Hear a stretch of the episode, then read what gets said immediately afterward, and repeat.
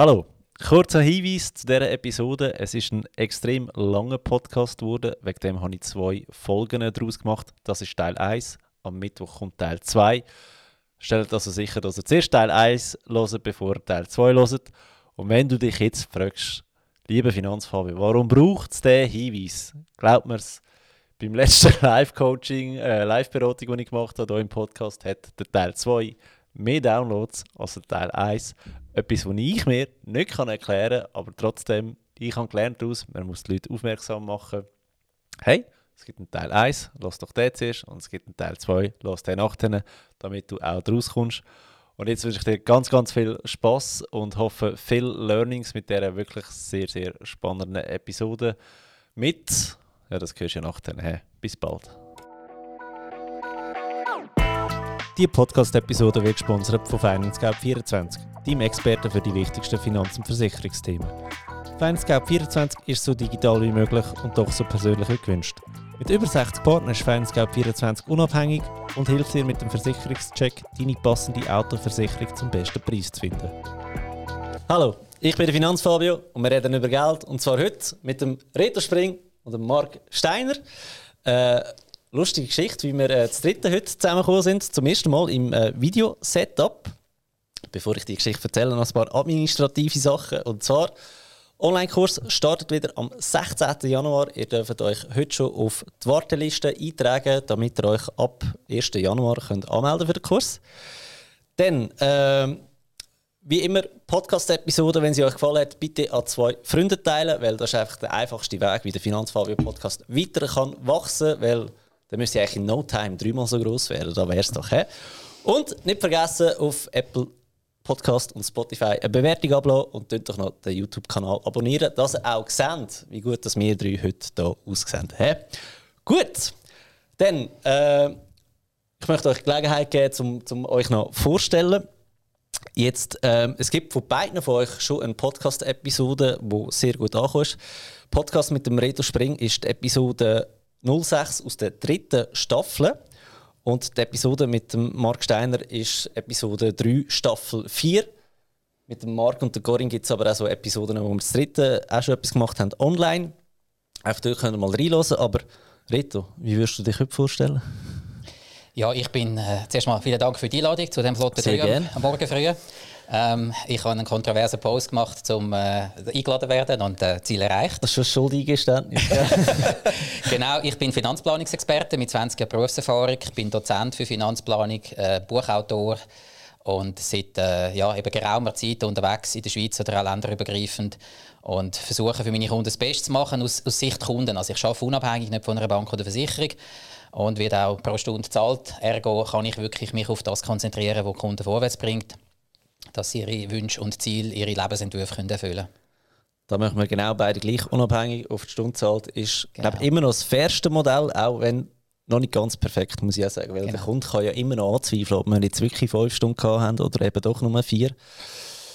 Besser ja. als Provisionen allemal, gell?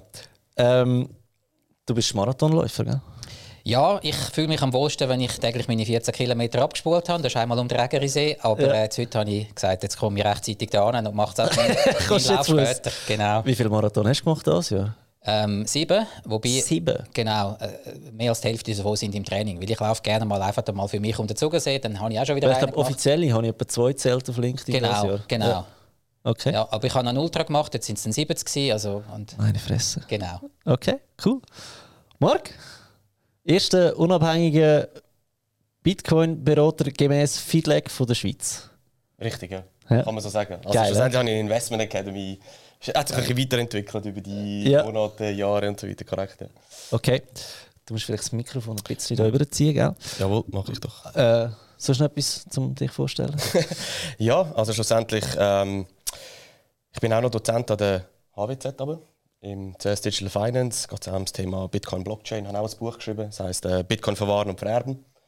Äh, bin bei der Reto auch unabhängig unterwegs. Mir geht es auch darum, den Leuten natürlich die Welt von, von Bitcoin, von der Kryptowährungen näher zu bringen. Ich habe sehr unterschiedliche Kunden.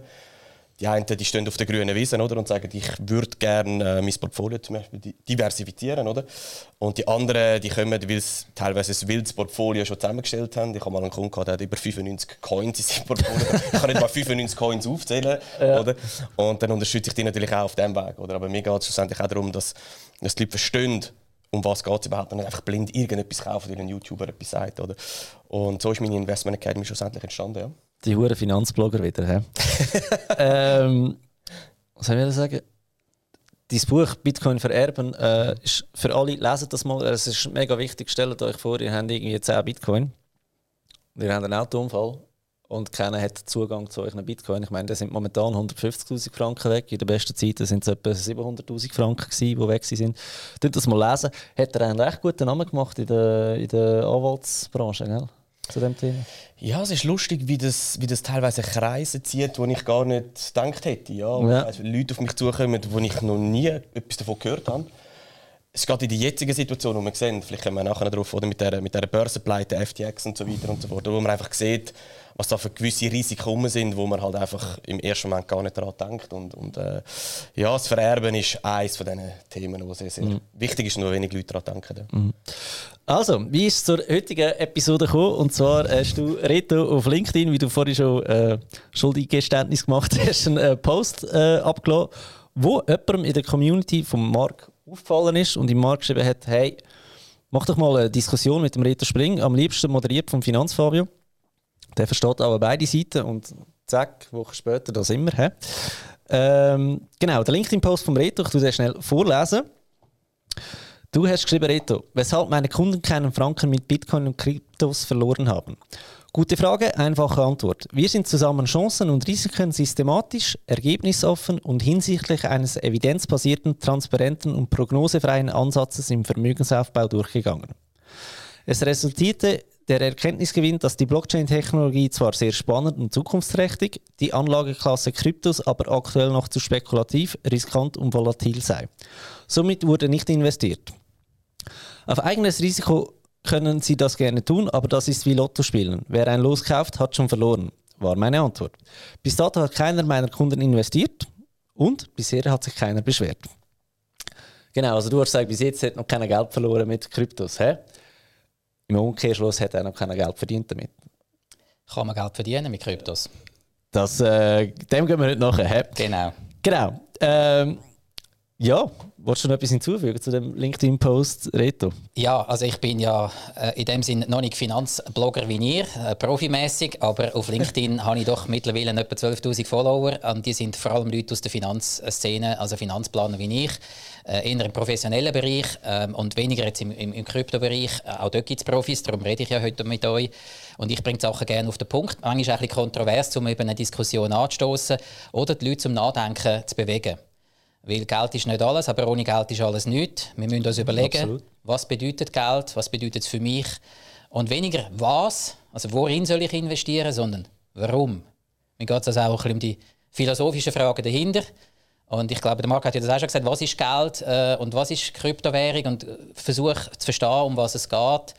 Und ich denke, nur schon mit einem so einem Post die Leute dazu zu bewegen, über das nachzudenken, sich mit dieser Materie auseinanderzusetzen, das äh, hilft enorm. Und manchmal braucht es eben ein bisschen kontroverse äh, Noten, ein bisschen Pfeffer und ein bisschen Salz in die Suppe und dann schmeckst du auch, dass es, dass es gut kommt. ja, aber mit 12'000 Followers, speziell aus der Finanzbranche, plus noch Präsident vom Finanzplanerverband, ist ja schon ein, ein einseitiger Post. Und das finde ich wiederum fast ein bisschen gefährlich, dass man ähm, die Augen zumacht vor Bitcoin und Kryptowährungen. Ja, finde ich sehr einen guten Punkt. Ähm, stimmt, ich bin seit über zehn Jahren Präsident vom Finanzplanerverband Schweiz und ich sitze in einem Vorstand von der IAF. Das ist die Interessengemeinschaft, die sich für Ausbildungsfragen im Finanzwesen beschäftigt. Und äh, dort habe ich das Thema als ersten und einzigen bisher angestoßen, dass man Krypto, Ausbildung und Blockchain-Technologie aufnimmt in den Kanon. Von was ist wichtig? Äh, auch die großen Ausbildungsinstitutionen, ich bin bei allen als Dozent tätig, haben bis jetzt äh, also bis dato nichts gemacht in diesem Bereich, was ich sehr befremdlich finde, oder?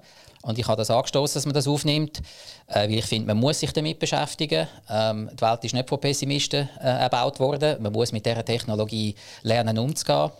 Und äh, bisher ist einfach analog mein Post in der Finanzplanung, ich sage gesamtheitlich, aus Risikoüberlegungen auch von vielen Banken und Versicherungen, die haben ja Haftungsgründe, die, die dagegen sprechen, dass sie das können schon aktiv promoten können. Darum haben sie manchmal eben wie Grossbanken auch eine neutrale Meinung.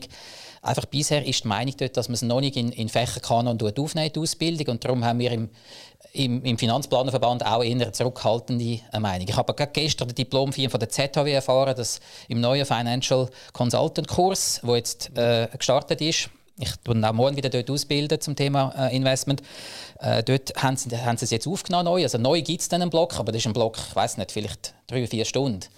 Ähm, finde ich auf eineinhalb Jahre nicht wirklich viel. Oder? Also ich ja. finde, es sollte einen prominenteren Platz bekommen. Aber man sollte neutral sein. Also man sollte nicht nur missionarisch und enthusiastisch als, als äh, Bitcoin-Evangelist auftreten, sondern wirklich sachlich die ganze äh, Thematik aufarbeiten und schauen, wo sind Chancen und Risiken. Braucht das schon der Retail-Kunde oder ist das eher etwas für Anleger, die ich sage, schon viel Geld haben, die äh, in dem Sinne auch können auf, auf Private Equity gehen Ist das auf dieser Stufe? Oder? Ja. Und das müssen wir thematisieren. Gut, ich glaube, für die Finanzler, die sich wirklich ausbilden Es gibt schon etwas, das ist der CCFI, Certified Crypto Finance Experte. Du bist dort auch als Dozent ab und zu tätig. Gell? Ich habe den Kurs gerade im September gemacht. Ähm, kann ich sehr empfehlen. Es sind zweieinhalb Tage, ja. 14 Referenten, 14 Module. Äh, also es geht wirklich Schlag auf Schlag. Ihr habt nach dem Kurs mehr Fragen als vorher. äh, Aber das ist, ein, das ist ein Crashkurs, oder kannst du sagen? Es ist, es ist, das ist eine riesige Packung in zwei Tagen. Es ist ein Crashkurs, aber eben, wie du vorhin gesagt hast, ja. Stand heute ist das Beste, was wir haben auf, ja. dem, auf dem Markt. Ja. Mit dem Kopffinanzfonds spart er 10%, äh, nein, nicht 10%, 200 Franken Kursgebühren, genau. Wow. So. Ähm, anyway, aber Reto, Hand aufs Herz. Wie schätzt du dein Wissen über Bitcoin und Kryptowährung in Skala 1 bis 10? Ja, also ich bin nicht der, der sagt, ich kann in Detail gehen, wie es technisch funktioniert, wenn du das oder jenes Wallet aufsetzen willst. Ähm, aber ich habe Bücher eben von Andreas Antonopoulos oder anderen Koryphäen gelesen und ich muss sagen, ich äh, verstehe zumindest, was dahinter steht, wie es funktioniert, wie es entstanden ist. Ähm, ich habe ja immerhin sechs Jahre in dem Land, wo Bitcoin angeblich erfunden worden ist, gelebt. Also kann auch flüssend Japanisch. Aber das soll jetzt zu dieser Sache nichts dazu beitragen. Ich habe mir einfach versucht, aufgrund von Büchern, wo ich fast jede Woche ein Fachbuch lese, eine Meinung zu bilden über Technologie, über Chancen und Risiken. Und ich muss ja für meine Kunden gerade stehen, für was ich empfehle. Weil wir sind Finanzplaner und wir sind nicht einfach Finanzprodukteverkäufer. Ähm, also ich habe Skin in the Game. Das heißt, wenn ich eine schlechte Beratung mache, dann schaue ich mit meiner eigenen Haut daran, äh, dafür, dass das ist. Und das ist auch das, was der Nassib Taleb sagt. Du nur Berater vertrauen, die selber äh, Verantwortung tragen für ihre Empfehlungen. Und ich habe einfach aus diesen Überlegungen meinen Kunden gesagt, okay, wir, wir reden ja schon über Investment, welche Anlageklasse bringt welche Vorteile. Also sagt das ein ausgeglichener äh, äh, Gewinn pro Jahr oder sagt das regelmäßige Ausschüttungen oder steuerliche Vorteile, was auch immer. Ähm, und ich mache sie natürlich auch auf, darauf aufmerksam, wenn ähm, ein Investment ein gewisses Klumpenrisiko könnte beinhalten oder wenn es mit höheren Schwankungen verbunden ist. Oder wenn, wie zum Beispiel im, im Bereich von Immobilien, äh, du kannst nicht davon ausgehen, dass du auf die Schnelle, wenn du Geld brauchst, die Immobilie sofort kannst loswerden oder? Also äh, Verkäuflichkeit, wie, wie ist die Tra Tradability, wie, wie kannst du mit dem umgehen? Ist das fungibel? Kannst du das an der Börse sofort abstoßen oder nicht? Und was ist eben, wenn wir einen Lockdown haben oder keine Energie mehr haben, äh, ja, mit was kannst du denn überhaupt noch zahlen, oder? Und all die Überlegungen fließen dann äh, drin und dann kann ein Kunde für sich entscheiden, okay, ich will in diesem Bereich für so viel Spielgeld, sage ich jetzt mal, das Risiko eingehen. Und dann kann ich sagen, gut, it's on your risk. Äh, dann bin ich da ra raus, ich habe mit dem nichts zu tun. Oder er sagt sich, nein, ich konzentriere mich auf die klassischen Anlagen für eben einen äh, evidenzbasiert, also eigentlich einen wissenschaftlichen Vermögensaufbau, wo man sich nicht auf Spekulation verlässt. Mhm. Meine persönliche Meinung ist, in diesem Markt ist heute noch viel zu viel Spekulation. Und das zeigen ja die ganzen Auswirkungen, die wir in den letzten zwölf Monaten getroffen haben, mit weiteren Pleiten oder denen, die jetzt noch kommen, dass selbst die grössten Börsen von dem nicht gefeit sind und man hinterher merkt, hey, die haben total viel Geld rausgenommen, veruntreut. Man weiß nicht, ähm, selbst bei diesen Grossbörsen, wo verschachtelt die, die sind, über 130 verschiedene angehängte Unternehmen. Man weiß nicht einmal, wo der Hauptsitz ist von diesen Börsen. Und alle drängen jetzt in, den Markt der Schweiz, weil wir gut und sicher reguliert sind als Safe Haven. Und ich denke, die Schweiz hat dort absolut eine gute Pole Position, um eine führende Rolle spielen. Ich komme aus dem Crypto Valley Zug und würde mich freuen, wenn es da in dieser Richtung weitergeht. Der abtretende Finanzminister hat schon mal den roten Teppich ausgelegt, aber ich, ich finde, jetzt muss die Finanzbranche, also ich jetzt vor allem die grossen Banken, auch einen nächsten Schritt machen Wenn es erste gibt wie Merki Baumann, der da vorprescht, ist gut. Aber ich würde sagen, für den Retail-Kunden, das sind ja nicht Kunden von Merki Baumann, ist es noch etwas zu früh. Das ist meine persönliche Meinung. Okay. Nehmen wir noch, dann noch zu etwas, habe ich dann noch eine Frage. Aber Skala von 1 bis 10, was gibst du für eine Nummer? Wie viel das... Sorry, ich habe viel geschwätzt und deine Fragen beantwortet wie ein Politiker. Nein, äh, ich würde sagen, ich bin bei einem 4. Bei einem 4. Also wenn es 10 das Höchste ist, dann bin ich, schätze ich mich persönlich bei einem 4. Und zwar genauso viel, wie es braucht, um zu entscheiden, äh, ist das ein Investment, das sich lohnt? Äh, sind die Risiken quantifizierbar, messbar? Oder sind sie unsicher? Also sprich, ich kann es nicht greifen. Und wenn ich jetzt das ähm, auf, auf äh, einen sehr langen Zeitraumhorizont sehe, dann kann ich sagen, ja gut, why not? Aber für den Use Case, äh, dass ich jetzt muss kostengünstig in eine exotische Währung äh, Geld wechseln, wo ich mir sage, okay, für das brauche ich jetzt zwingend Bitcoin, das, das ist der Durchschnittsschweizer braucht das nicht, oder? Gut, an dieser Stelle vielleicht, und ich glaube, da sind sich sehr viele einig, es gibt Bitcoin und es gibt Krypto. Ja. Das sollte man nicht, in, also man nennt sie eben zu oft in einem Satz, aber man sollte es nicht mischen, habe ich das Gefühl. Also ich würde es eher anders sagen, es sind alles Kryptowährungen, es gibt Bitcoin und der Rest. Ja. Genau. Ich würde es eher so sagen. Ja. Also, das ist eigentlich das, was ich gemeint habe. Aber Genau, danke fürs Richtige ja. klarstellen. Ja. ähm, genau. Ich habe noch eine Frage an dich, Reto, nach dann wechseln wir zum Markt. Ähm, was, was spricht gegen Bitcoin? Jetzt Bitcoin, nicht Kryptowährungen. Ähm, wie ich eigentlich mit dem Post gesagt habe, äh, es ist ein Rohstoff für mich, wo wie alle Rohstoffe sehr von der Spekulation getrieben sind. Zwar können wir sagen, wir haben dann ja 21 Millionen, es ist alles, äh, es wird nicht mehr gemeint oder fast nicht mehr, haben wir gehört. Äh, von dem her, äh, es ist ein rares Gut und das wollen sie immer mehr. Die Frage ist, und das habe ich jetzt in den Posts vom, vom Markt auch rausgehört, ich habe alle gelesen, dass man kann sagen, okay, das ist von Angebot und Nachfrage getrieben, der Markt, weil es ist ja ein limitiertes Gut. Ähm, wenn jetzt aber der Markt so zusammenbricht, man hat immerhin äh, 75% Reduktion gehabt in den letzten zwölf Monaten, dann heisst das, für mich gibt es in dem Sinne momentan keinen Markt für das. Also die Leute brauchen es nicht, wenn es nicht, sehen es nicht ein. Ähm, also ist die Frage, ähm, können wir äh, darauf vertrauen, dass der Markt in Zukunft wesentlich positiver kommt? Also neg viel negativer kann es ja fast nicht mehr sein, außer wir gehen auf, auf noch weitere spekulative Einzeltitel wie Schweizer Grossbanken. Ähm, aber Spaß beiseite. Ich denke, es sind eben auch Gründe von der, von der Schwankungsbreite, also von der so- sogenannten Volatilität. Und die, die Vola ist so hoch, also meine Kunden haben, Durchschnittskunden haben schon Angst bei 20 bis 30 Standardabweichung äh, bei, bei Aktien. Und ich sage bei Aktienfonds, ich rede jetzt nicht von Einzeltiteln, die sind auch viel höher, aber Aktienfonds auf Schwellenländer, die können auch eine Volatilität, also eine Standardabweichung haben vom Durchschnittswert pro Jahr, wo über 20 Prozent liegt. Aber bei Bitcoin reden wir ja von 60 oder 70 Prozent. Und die Vola, muss ich sagen, die meisten Menschen sind von ihrem Finanzdenken, von der Finanzpsychologie nicht oder noch nicht ready für das. Also wenn Sie einen sehr guten, langfristig denkenden Coach eben wie der Mark haben, ich muss sagen, er ist einer der Guten, finde ich, am Markt, das professionell macht, dann kann das zielführend sein. Aber ähm, wenn jetzt 100'000 Schweizer Retail-Kunden wollen eine Beratung vom Markt haben, also wir können dich leider noch nicht klonen, oder?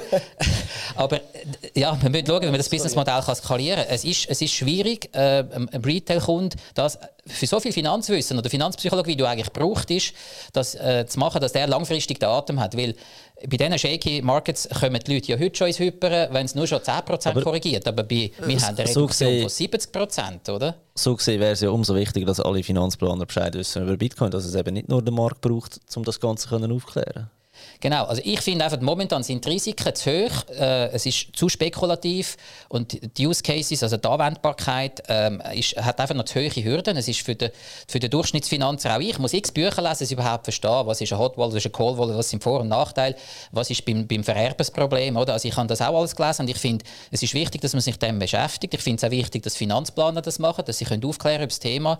Aber der, Use Case finde ich, zuerst muss mal jemand eine Einkommenssicherung haben, dann, also zuerst mal Budget, Liquiditätsvorsorge, all die Schritte, was es braucht in der, in der Finanzplanung. Finanzen, ja. Und wir sind dann wirklich so ganz weit oben, also ich rede jetzt nicht von Maslow, aber ganz weit oben in dieser Anlagepyramide, wo man dann kann sagen okay, jetzt noch was nice to have wäre und dann kommen wir langsam auch in den Bereich, wo Krypto äh, oder, oder Bitcoin ein Thema sind. Aber das sind dann Kunden, wo die wirklich sagen, die sind schon saturiert, die sind erfahren, die haben, äh, gewisses, äh, die haben irgendwie zwölf Monatslöhne auf dem Konto und dort macht ein Verlust oder auch eine starke Korrektur, ein Drawdown von 70 Prozent in einem Jahr nicht so viel, die macht die nicht verrückt. Oder?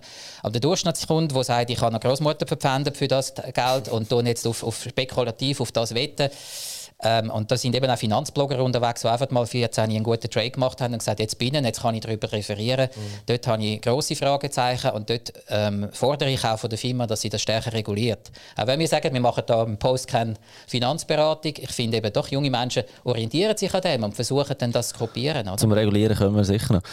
Ja, was sagst du dazu? ich, ich habe mir vorher gerade überlegt, es, es hat so viele gute Punkte, die der Rita aufgenommen hat, oder wo ich, wo ich definitiv auch untersch unterschreiben würde, sofort. Oder? Ja. Ähm, ein, ein, Punkt ist definitiv, ja, die Leute müssen bereit sein für das Thema. Das ist so. Also ich sage jetzt, ich bin völlig beim, beim Reto, jetzt irgendwie Haus, Katz, Frau, Mann, alles verkaufen und all in gehen und völlig kopflos irgendwie etwas da kaufen und so weiter. Das ist völlig der falsche Ansatz, oder? Es ist ein, man muss natürlich auch unterscheiden, oder? Für uns Schweizer definitiv ist Bitcoin eine Anlageklasse. Oder? Bei uns geht es nicht um, um, ums Geld per se. Also ich sage jetzt, bei den meisten Leuten da draußen ähm, ist es eine Anlageklasse. Oder? Wenn wir jetzt auf die Welt schauen, dann ist natürlich Bitcoin je nach Land wieder etwas anderes. Oder? Aber wenn wir bei uns bei der Schweiz bleiben, ist es definitiv eine Anlageklasse. Oder? Und wie man sagt, die einen sagen dann, ich will mein Portfolio diversifizieren mit äh, Bitcoin, mit Kryptowährungen. Ich habe Teile Kunden, aber die haben schon, wir haben vor kurzem darüber geredet, man Kunden hat eben 95 verschiedene Tokens gehabt, oder? Und, und das ist natürlich der komplett falsche Weg. Oder? Das heißt was ich zum Beispiel meinen Kunden immer sage, das Laufen lernen ist Bitcoin. Und, sich, mhm. und, und, das ist genau die Herausforderung, die der Reto gesagt hat. Oder zuerst mal den ersten Schritt machen, mal einfach mal Basics verstehen, um was geht es überhaupt. Man kauft auch nicht irgendwie eine, eine Immobilie blind und sagt, ja, ich kaufe jetzt mal, weil ich glaube, ja, Immobilie ist cool, oder? Oder man fährt auch nicht Auto, ohne dass man weiß, wie man Auto fahren muss, oder? Und das ist das, was ich auch den Leuten immer probiere, meinen Kunden mitzugeben, dass sie zuerst mal verstehen, um was es geht. Dann können sie nämlich auch die Volatilität besser einschätzen und wissen dann auch, warum, warum ist die da? Wie, wie gehe ich damit um? Oder? In, in dem ganzen Kontext. Rein. Und das ist extrem wichtig, weil wenn du nicht verstehst, woher Bitcoin kommt, wo, wo Bitcoin will angehen zum Beispiel, wie der ganze Markt funktioniert, mhm. aber Angebot, Nachfrage, das vorher gesagt, die 21 Millionen, all die Punkte, die da drin reinkommen, das sind so viele Informationen, die im ersten Schritt extrem schwierig sind zum Verarbeiten, aber wenn man sich natürlich auch mal die Mühe nimmt und sagt, okay, ich will es auch verstehen, wirklich, dann kann man am Schluss auch besser damit umgehen. Und ich bin völlig auch bei dir, Red, und du, Fabio, sagst das Gleiche auch, oder?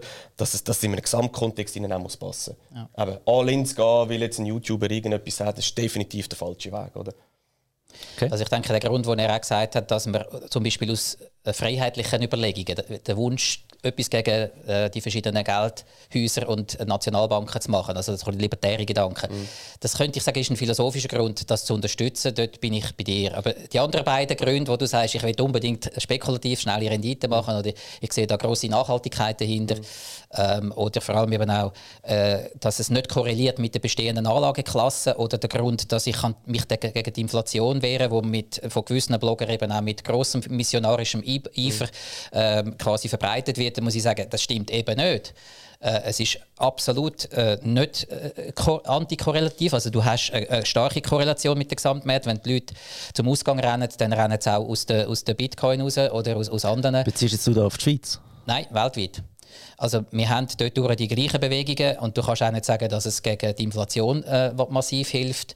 Ähm, natürlich gibt es Länder, die das schon eingesetzt haben oder sogar als Nationalwährung ähm, einsetzen. Äh, das ist ein, ein interessantes äh, Exempel oder äh, wie soll man sagen? Ein, ein Experiment. Ein, ein Experiment, es ist, es ist ganz, also du sprichst El Salvador Genau, oder? genau. Aber weltweit sind es 4% in den industrialisierten Ländern, wo man jetzt in Bitcoin oder in anderen Kryptos, die sind ja wirklich äh, quantité negligible, kann man sagen, äh, investiert sind. Also nur 4%, äh, der Rest sind andere Anlageklassen. Insofern muss ich das sagen, ist es noch nicht eine wichtige Anlageklasse, wenn du das jetzt anders beurteilst. Ein anderer Wert, äh, 840 Milliarden ähm, US-Dollar sind in Bitcoin investiert in den USA, aber das ist 2% vom Aktienmarkt. Also, das ist einfach die Relation. Äh, der Aktienmarkt ja, ist, so. ist, einfach tausendmal mhm. grösser. Mhm. Auch wenn du jetzt als Bitcoin-Enthusiast oder Evangelist natürlich sagst, es ist absolut fantastisch, was man jetzt da alles machen können und wie viele Leute sich da engagieren. Auch in der Schweiz, auch in Japan übrigens. Es sind nur 4% investiert in, in Bitcoin. Und, aber das ist vielleicht aus deiner Sicht die große Chance. Dass Richtig, ich wollte sagen, das ist jetzt die Frage, wie man das beurteilt. Ja. Ich, ich sage zum Beispiel auch den jetzigen Moment, den wir sehen bei den Kryptowährungen oder mit der die ganze äh, Insolvenzthematik rund um die zweitgrößte Börse FTX, oder? Ja. Ähm, ich, ich sage so ein bisschen, das ist so der Dotcom-Event oder Crash, wo eigentlich Kryptowährungen ja. jetzt erleben, oder? Weil wir sehen ja auch Nutzerzahlen vom Internet 1999, 2000, sind etwa 300 Millionen Menschen haben das Internet dazu mal genutzt, ja. oder? Ja. Wenn man sich jetzt zurückerinnern, piep, piep, piep hat es gemacht und wenn man sich eingeloggt hat, hat der andere können telefonieren, oder? Das ist so die Zeit, wir hatten eine massive Übertreibung gehabt von diesen, von diesen Firmen. Und dort hat sich dann die Spreu vom Weizen auch getrennt. Oder? Und das ist jetzt genau der Moment, weil, man sieht, bei den Kryptowährungen sind es ungefähr 300 Millionen Menschen, die Kryptowährungen nutzen oder investiert sind. Es hat eine Umfrage von Crypto.com, die das gemacht hat.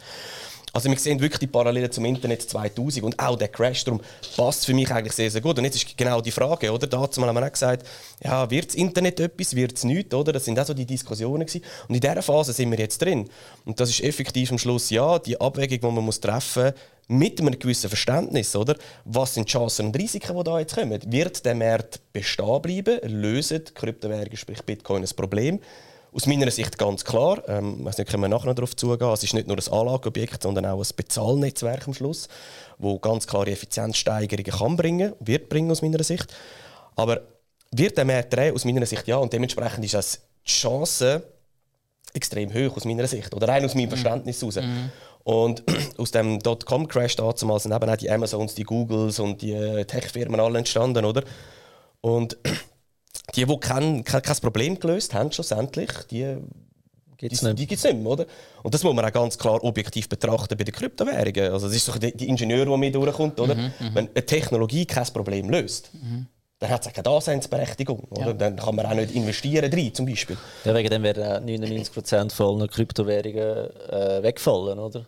Von diesen 20'000, die wir haben. Ja, ob sie weg, wegfallen, ist die andere Frage. Sie sind vielleicht immer noch da und wie so die, sagen wir, die Penny Stocks, die sie äh, irgendwo tümpeln, ja. oder? Aber äh, schlussendlich, ja, wird sich etwas, wenn, wenn eine Technologie ein Problem löst, wird es sich durchsetzen. Und für mich ist ganz klar, aus meinem Wissensstand heraus, dass es Bitcoin wird sein. Was macht denn Bitcoin zu so einem guten Wertaufbewahrungsmittel? Das ist jetzt eine gute Frage, oder? Der, der hat es vorher angesprochen, oder? Die, äh, der Inflationsschutz. Oder? Eben, das ist das, äh, eigentlich das Argument, das immer wieder, wo wir immer wieder gehört haben über die letzten paar Jahre. Und das ist natürlich dann die Schwierigkeit, einmal welchen Zeitrahmen das man nimmt. Oder? Das wissen ihr besser als ich, oder? Ähm, auch wenn man eine Rendite zeigt, was für Möglichkeiten hast, dann ist immer die Frage, äh, welchen Zeithorizont nimmst. Oder in der Finanzplanung, die ihr zum Beispiel auch im Podcast gebracht habt, oder? Du hast es sehr, sehr gut gebracht in deinem Buch. Du, du, du rechnest einmal damit, ja, dass wir Hunderte werden. Oder?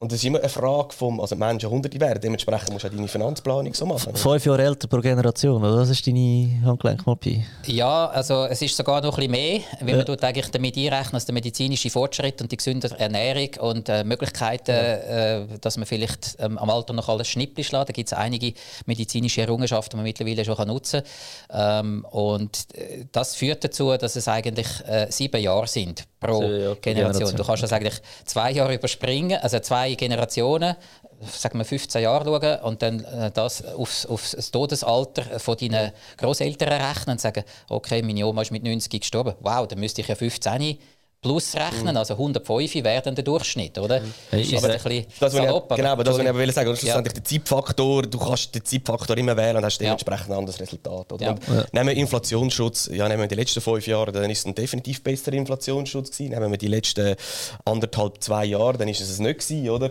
Und darum die Diskussion ist immer relativ schwierig.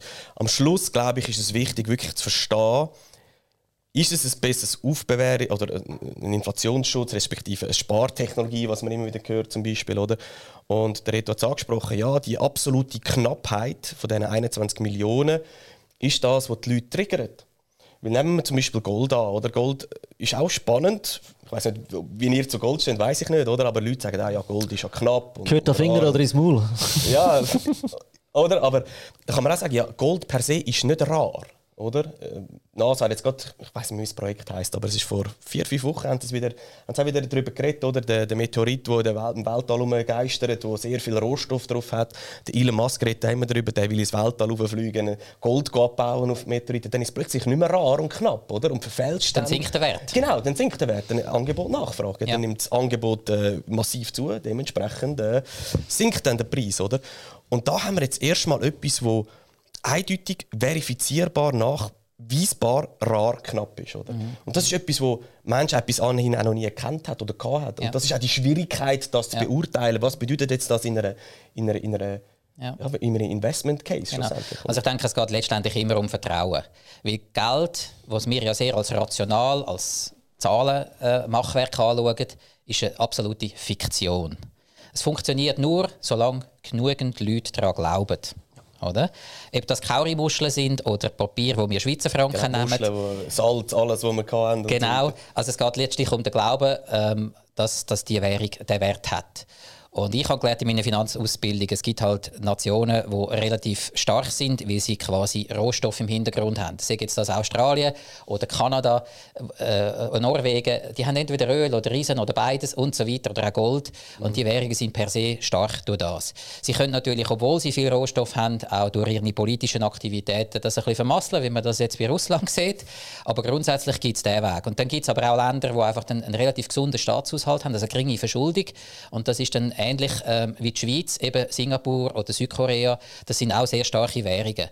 Ähm, ich habe das Jahr in zehn Kongressen geredet in Europa. Einer davon war Asset Protection in, in äh, Altötting. Da geht es eigentlich darum, dass etwa 3000 ähm, Webinar-Teilnehmer schauen, wie können sie für ihre Familie Vermögen sichern für die nächste Generation. Da geht es auch um Währungsfragen. Und da geht es selbstverständlich auch um Bitcoin, oder? Muss man da dabei sein?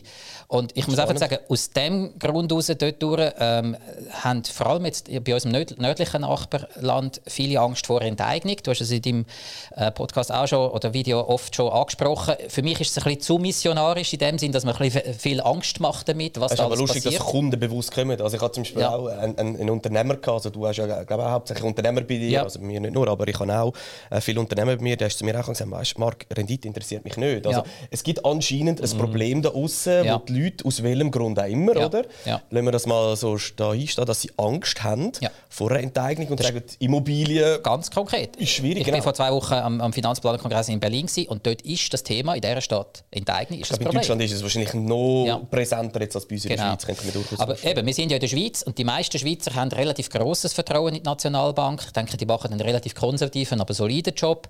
Du kannst sagen, Performance dieses Jahr ist jetzt auch nicht gerade so wunderprächtig gewesen, aber das ist auch nicht das Ziel von der ist Nationalbank. Das, Jahr, oder? das ist überhaupt nicht das Ziel. Das ist vielleicht das Problem dann von der kantonalen Finanzdirektoren, weil sie nicht auf die Auszahlungen können. Die haben sie vielleicht schon eingeplant in, ihrem, in der Cashflow-Berechnung. Die haben ein anderes Problem, oder? Genau, ja. Aber Preisstabilität, dass man die Inflation wieder von 3 auf 2 Prozent zurückbringt, das ist für mich äh, äh, Aufgabe der Nationalbank.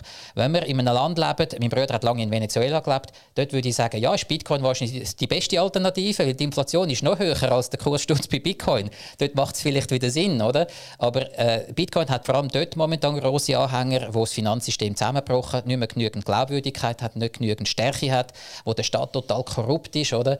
Dann kann man sagen, ist das äh, der beste Weg? Oder eben, wenn du musst Geld transferieren in Länder, die jetzt äh, mhm. aufgrund von der Kriegssituation in Europa eigentlich ausgeschlossen sind vom Zahlungssystem, ähm, das, das, mag sein, das, ja. das ist sehr ein guter Punkt, weil eben, das, das zeigt auch die, die globale Dimension von, von Bitcoin. Eben, es ist nicht einfach nur jetzt ein, ein, ein Schweizer Thema oder, ja. ein, oder ein, ein, ein, europäisches Thema, sondern das ist genau das Spannende, oder, dass du da ein, eine Art einen globalen Markt hast, wie bei Gold auch und bei ja. Rohstoff allgemein auch, wo der ganze Markt auf der Welt schlussendlich darauf einwirkt, schlussendlich, ja, oder? Und es ist effektiv so, ja, Bitcoin ist jetzt eben in den Ländern, wo du gesagt hast, löst ein anderes ja. Problem wie jetzt für uns. Also das Problem, ich bin völlig bei dir. Ja, äh, ja. Bei uns kommt niemand, weil Schweizer Franken, äh, habe ich Angst davor. Dass wir, das wir sind eine Wohlstandsgesellschaft, wir so. sind eine No-Risk-Society. Also wir haben Angst, Risiken einzugehen. Das grösste Risiko ist kein Risiko eingehen. Oder ich habe das noch einmal ja, mal gelesen, das grösste Risiko ja. ist auch, sich nicht mit der Technologie von Bitcoin zu beschäftigen. Weil das ist wichtig, oder? Darum mache ich das auch, darum bin ich auch mit euch, tausche mich gerne aus. Aber wenn ich schaue, der Großteil von meinen Kunden, ich habe sehr viel Retail-Kundenerfahrung gesammelt und bin jetzt ein bisschen in einem Affluent-Bereich, kann man sagen, das ist unter dem Private Banking. Da, da haben die Kunden äh, immer noch Sorgen, dass das Geld langt. Und äh, es geht um Sicherheit, es geht um genügend Liquidität, um ein Leben finanzieren Die Leute sind in der Rush-Hour vom Leben, wo es um Aufgaben geht von Familie, Eigenheim, Karriere, ähm, vielleicht eine Firma gründen und so weiter. Die sind die ganze Zeit am Räufeln und Rennen. Und die wollen Sicherheit, die wollen Orientierung, die wollen eine Übersicht über ihre Finanzen. Also ein, ein Gut, eine Essenklasse, die jetzt zwar spannend tönt und eine geile Story dahinter steht, aber ähm, sie verspricht äh, viel, aber haltet wenig. Und äh, sie bringt momentan keinen richtigen Vorteil. Nein, sie hat sogar noch eingeschränkte äh, Verfügbarkeit und es braucht sehr viel Zeit noch zum Investieren, dass es überhaupt verstanden wird und dass man die richtigen Maßnahmen trifft für den Fall das. muss ich sagen, für diesen Durchschnittskunden ist es einfach momentan zu tricky und zu risky. Dort würde ich es jetzt wenn noch nicht sehen, oder? Gut, ich das ist nicht. mein Finanzplaner-Approach. Auch wenn ich technisch gesehen, von der Philosophie her, durchaus Sympathie habe für die Idee. Gut, ich weiß nicht, ob, ob Investitionen in Bitcoin mehr Zeitaufwand brauchen zum Lernen als der Aktienmarkt. Ja. Also da habe ich nicht das Gefühl, dass das ein riesen Unterschied ist, weißt, zum, zum mal verstehen, wenn du Bitcoin auf, auf allen Ebenen willst verstehen, eben Ja. technisch, äh, finanziell, philosophisch und so weiter, dann ist es eine never-ending Story. Mhm. Und ich glaube, das ist auch da, wo Bitcoin so faszinierend macht am Ende des Tages, oder? Ja, also ich, ich muss es so sagen, ich bin völlig, auch beim, beim Reto, bei dem Punkt, ich meine, warum kommen die Leute am Schluss zum Bitcoin? Es geht nicht darum, weil es einfach cool ist.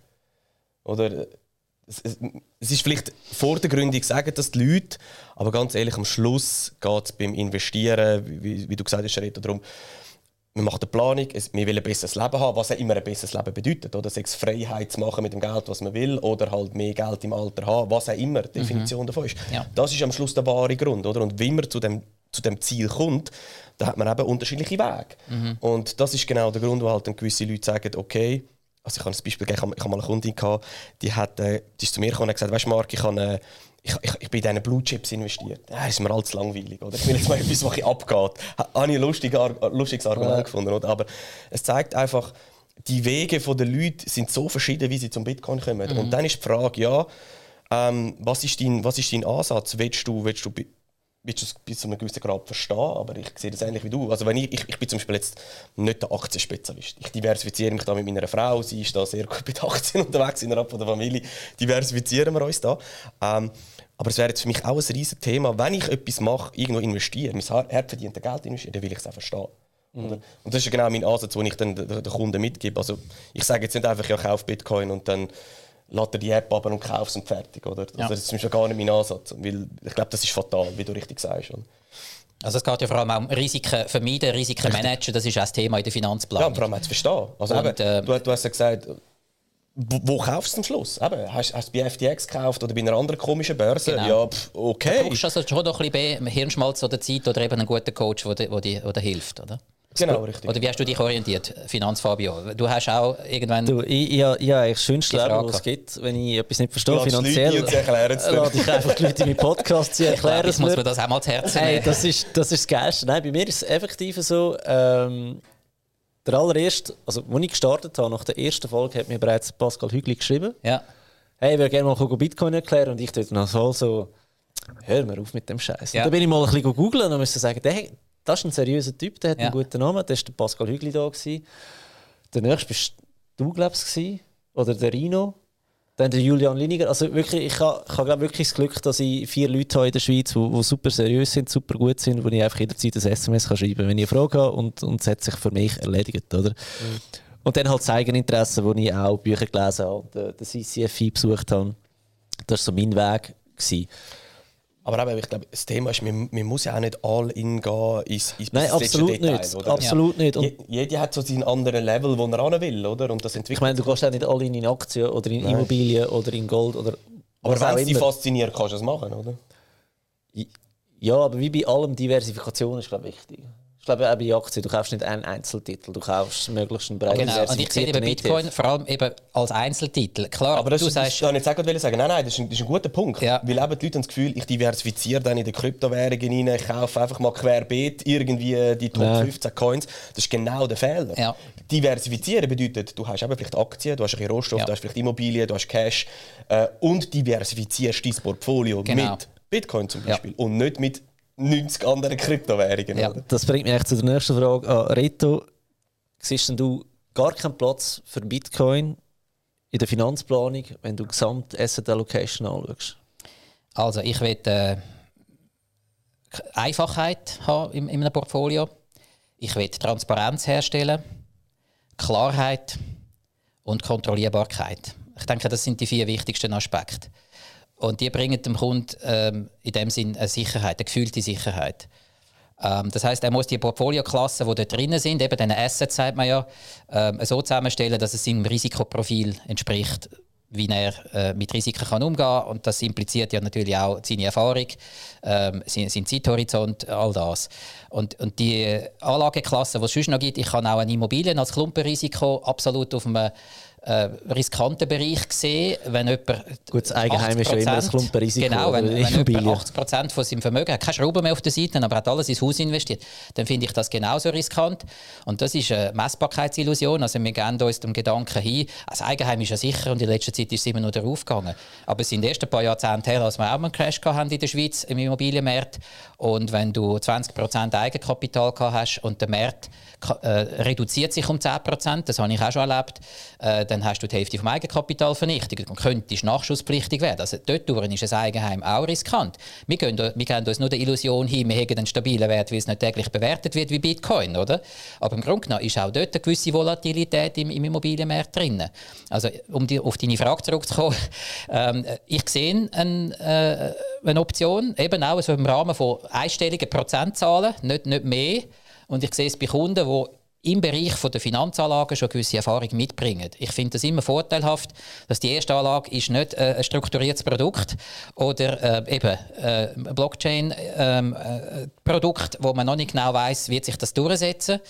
Ähm, ich denke, Bitcoin ist die beste Blockchain-Anwendung, die es gibt. Ich denke, das kann man so sagen. Äh, ich sehe jetzt noch nicht so viele andere, die wo, wo, wo besser sind. Ähm, vielleicht gibt es nicht, die moderner sind oder sich noch anders, anders können ein, äh, anwenden lassen oder wo, sagen wir, umweltfreundlicher sind, also nachhaltiger sind. Das sehe ich schon auch. Aber wenn man schon in Kryptowährungen geht, dann bin ich ganz beim Markt, dann soll man auf Bitcoin setzen, aber eben im Rahmen von wenigen Prozent. Und wenn man schon ein bisschen, ich sage jetzt einmal, ein gewisses Vermögen und ein gewisses, ähm, gewissen Erfahrungsschatz an Kapitalanlagen sich erarbeitet hat, ja, dann sehe ich es. Was sagst du zu, was ist die beste Blockchain? Würde mich jetzt noch wundern. Was ist die beste Blockchain? also einfach für die, die zulassen, man muss unterscheiden, was ist ein Blockchain und was ist ein Coin. Bitcoin Blockchain heißt Bitcoin und der Bitcoin Coin heißt Bitcoin. Und bei Ethereum zum Beispiel, Blockchain heißt Ethereum und der Coin heißt Ether. Das sind zwei Paar Schuhe. Zwei verschiedene also es, es ist jeweils ein Netzwerk und darauf kann man sozusagen sagen, es läuft eine App. Oder? Und die App ist dann sozusagen, wo gehandelt wird, der Coin oder Ether, also Bitcoin und so weiter. Die beste Blockchain. Wichtig ist einfach mal zu verstehen, ist, dass Bitcoin nicht gleich Blockchain ist. Oder? Das ist ein hochkomplexes ähm, Puzzle-Art, wo der Satoshi Nakamoto, der Gründer oder der, man weiß ja nicht, wer er, sie, die sind, oder? Ähm, ist Blockchain ein Puzzlestück drin es ist nicht Bitcoin gleich Blockchain, oder? Und das ist ja etwas, wo man im ersten Moment immer wieder hört und liest und so weiter. Ähm, wer wird sich durchsetzen? Das wird der Markt regeln. Ich bin sehr ein starker Verfechter von, von einem freien Markt. Und wenn Bitcoin eben, habe ich vorher schon gesagt, das Problem löst, wird sich durchsetzen. Wenn Ether ein Problem löst bei den Leuten außen, was auch immer das sollte sein, dann äh, vielleicht wird das passieren, weiß ich nicht, oder? Aber das wird sich, das wird sich zeigen. Oder? Weil jetzt, ich sehe Bitcoin ist sicher nicht die modernste und die beste, aber es ist definitiv die sicherste Blockchain. Ich Meine Meinung. Und das macht sie für mich eben wieder spannend für Finanzplanung. Es sind ganz andere Anwendungen. Also man muss, muss so sagen, die zwei grössten sind eben Bitcoin und Ether und dann den Rest kannst du irgendwann schon mal, also rein wenn man Marktkapitalisierung ja. anschaut, oder? Und da kann man sagen, gut, ich erkläre es immer so, es ist wie Apple und Google, die zwei Ökosysteme ohne jetzt, was ist besser oder schlechter, oder? Einer hat das iPhone, der andere das Android. Ähm, aber Apple ist auch ein geschlossenes Ökosystem, sehr fokussiert auf seine Anwendungsfälle, eher ein Premium-Objekt und auch ein bisschen teurer, oder? Das ist für mich so ein Bitcoin. Ethereum ist mehr so wie die Android-Google-Landschaft. Die hauen mal etwas raus, Google haut Produkte aus, die sind teilweise nicht fertig, oder? die kannst du nicht brauchen, die verschwinden wieder vom Markt. Ähm, mehr experimentell unterwegs und mhm. das ist für mich so Ethereum. So, einfach so das als Analogie zu sehen. Oder? Und beide haben eine Daseinsberechtigung, jetzt in der Telefonwelt, oder? Ob das dann bei der Kryptowährung wieder ausfällt, weiß ich auch nicht. Aber es gibt einen ganz klaren Unterschied zwischen diesen zwei. Oder? Und das sieht man auch teilweise auf der Regulierungsebene auch. Dass es, der Reto hat vorher angesprochen, oder? In, der, in Amerika redet man ja darüber, dass Bitcoin zum Beispiel eben als Rohstoff nur schon eingestuft wird und Ethereum wahrscheinlich als äh, Wertschrift, also anders reguliert wird am Schluss auch. Da sehen wir auf dieser Ebene, es gibt ganz klare Unterschiede. Oder? Und ich glaube, dort fängt es ja schon mal an, die Unterschiede einmal grundsätzlich neutral zu verstehen. Oder? Und nicht einfach sagen, ja, das eine ist besser und das andere, sondern einfach mal verstehen, was sind die Unterschiede. Und dann kann man seine Schlüsse daraus ziehen, aber auch für die Finanzplanung. Was macht Sinn, was nicht, oder? Genau. Ähm, gemäß BVV 2, das ist unser äh, geliebtes Vorsorgegesetz, wo unser Herz dafür schlägt, gell, äh, Rito, ähm, sagt man ja, dass man bis zu 5% in alternative Anlagen darf investieren Bitcoin wird in dem Moment noch als alternative Anlage äh, betitelt oder auch allgemein Krypto, Kryptos werden als alternative Anlagen betitelt. Und das könnte doch auch wie so ein eine Wegleitung sein für die Finanzplanung, dass man sagt, hey, 5%. Ich sehe den Punkt, ja, so volatil wie die ganze Geschichte ist. Ich meine, heute müsste ich äh, 50.000 Franken drin haben, oder dass ich meine 5% habe.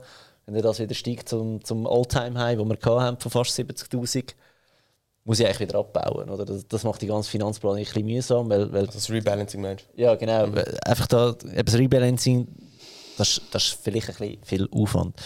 Und trotzdem finde ich es eigentlich spannend, sagen wir, jemand ist, geht in die Pension, nimmt Geld aus der Pensionskasse, sein Nettovermögen 1 Million. Was spricht dagegen, 1%, 2% in Bitcoin zu investieren? Ich meine, sind am Schluss sind das 10.000, 20.000 Franken. Selbst wenn wir den Totalverlust hätten, was eigentlich fast unmöglich ist bei Bitcoin, oder das ist, glaube ich, sogar faktisch unmöglich, juckt denn das? Ja. Weißt Merki Baumann hat da äh, Berechnungen gemacht. Ähm, die sind sehr kryptofreundliche Bank, das ist sehr schon angesprochen, ziemlich am Anfang. Wo das mal, wo das mal ausgerechnet haben, dass es eigentlich risikomäßig ist es nicht viel 1 bis 2 Prozent, hat aber auf der Renditeseite eine gute, eine gute Performance hingelegt. Wäre das nicht auch etwas, weißt, wo man mehr verfolgen müsste, und eben auch Finanzplaner mehr darauf schulen, weil ich selber habe viele Kunden, die mich darauf ansprechen. Ich mhm. glaube, es liegt auch ein bisschen daran, dass sie mir ähm, meine, meinen ganzen Content, den ich produziere, den mitverfolgen und mhm. auch wieder mal Bitcoin hören und dann fängt es an rattern, oder? Trotzdem bin ich heute nicht so weit, dass ich sage, ich tue es aktiv empfehlen oder aktiv angehen. Nicht, weil ich nicht an Bitcoin glaube, sondern einfach, weil ich Angst habe, ich verbrenne mir die Finger bei der FINMA.